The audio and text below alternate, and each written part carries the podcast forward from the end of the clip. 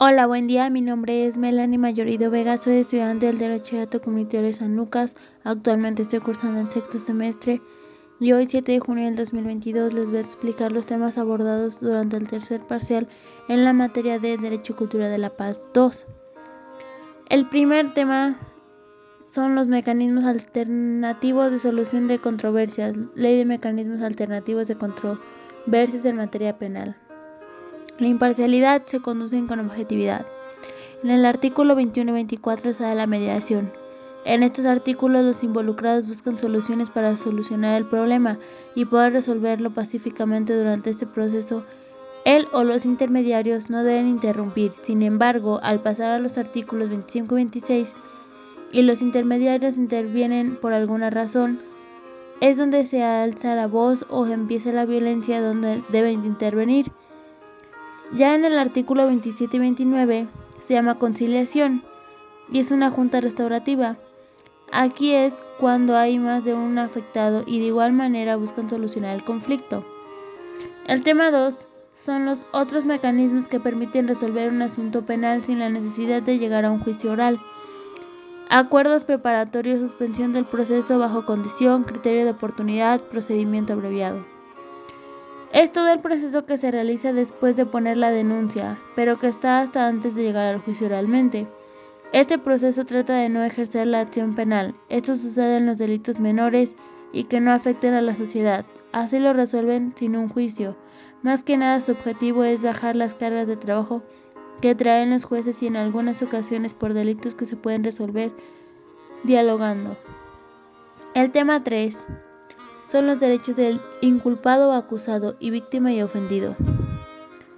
Los derechos del inculpado o acusado son a guardar silencio hasta que se presente un abogado, a estar bajo libertad, a tener un abogado, a informar a familiares, una llamada, a que al ser detenido le hagan saber por qué fue detenido, cuáles son sus derechos, sin violencia, a presentar testigos, pruebas y a saber quién lo inculpó.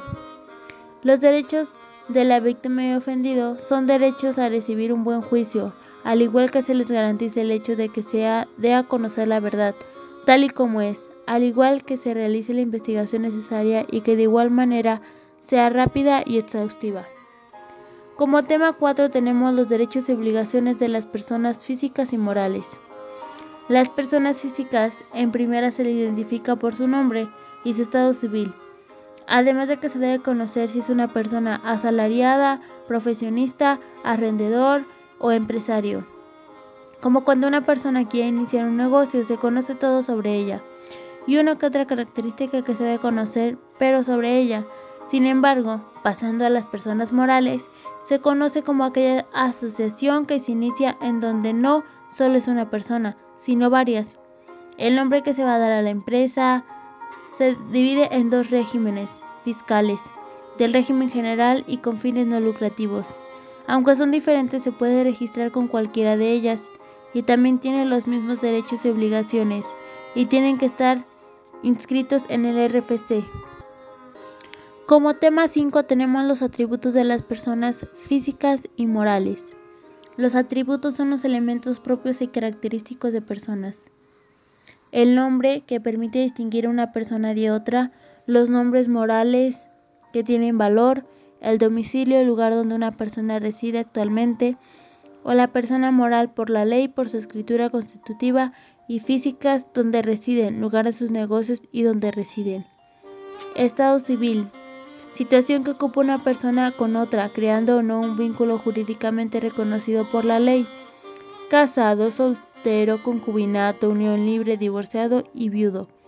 O viuda la nacionalidad que se adquiere por nacimiento o naturalización, que es nacido en territorio mexicano, nacido en el extranjero o nacido a bordo de embarcaciones o aeronaves mexicanas. El tema 6 es el derecho civil, que son normas que regulan las relaciones privadas de los ciudadanos de un Estado. Es un derecho privado, personas físicas o jurídicas, Delimita un marco de seguridad jurídica para que las personas se hagan conocer derechos y obligaciones. Sus ramas son derecho de familia, derecho de sucesiones, derecho de contratos y obligaciones, derecho de la persona y derecho internacional privado. En el tema 7 tenemos el derecho familiar, que la familia es elemento fundamental de la sociedad.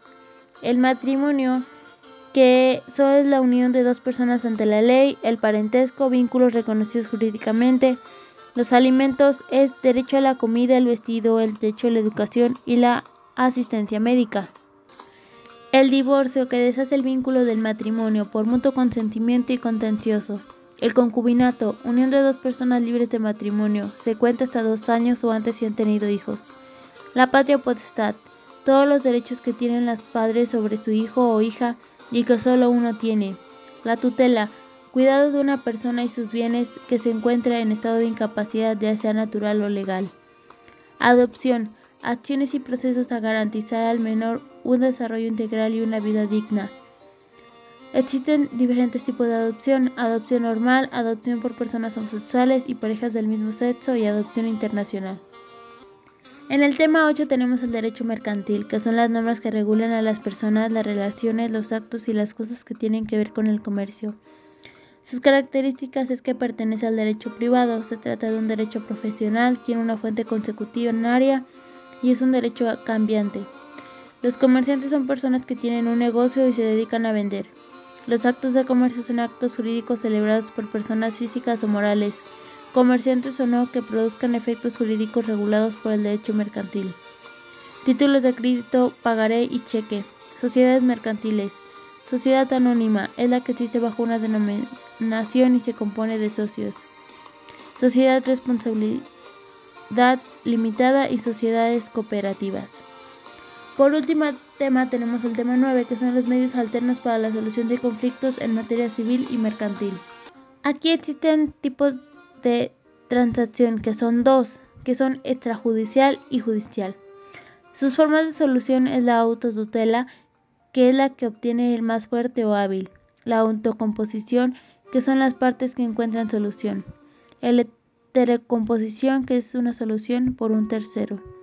Los principios rectores en la mediación es la voluntariedad, la confidencialidad, la flexibilidad, la neutralidad, la imparcialidad, la equidad, la legalidad y la economía. La negociación son formas de resolver un conflicto y el arbitraje es escogido por las dos partes. Como conclusión quiero decir que es importante tener un poco de conocimiento sobre estos temas ya que si en algún momento llegamos a ocupar de un proceso penal, o si en algún momento somos detenidos, es importante saber a qué tenemos derecho, a qué no, eh, cómo podríamos resolver un asunto penal, cuáles son las obligaciones que tenemos o los mecanismos alternativos de solución, cómo se podría resolver sin llegar a un proceso penal o al juicio. También es importante tener un poco de conocimiento sobre los derechos, sobre el derecho civil, familiar, mercantil porque si iniciamos un negocio es importante saber qué debemos hacer, si tenemos un problema en la familia, en la sociedad, o simplemente si nos piden ayuda ya sabemos qué decir o cómo ayudar al problema. Gracias.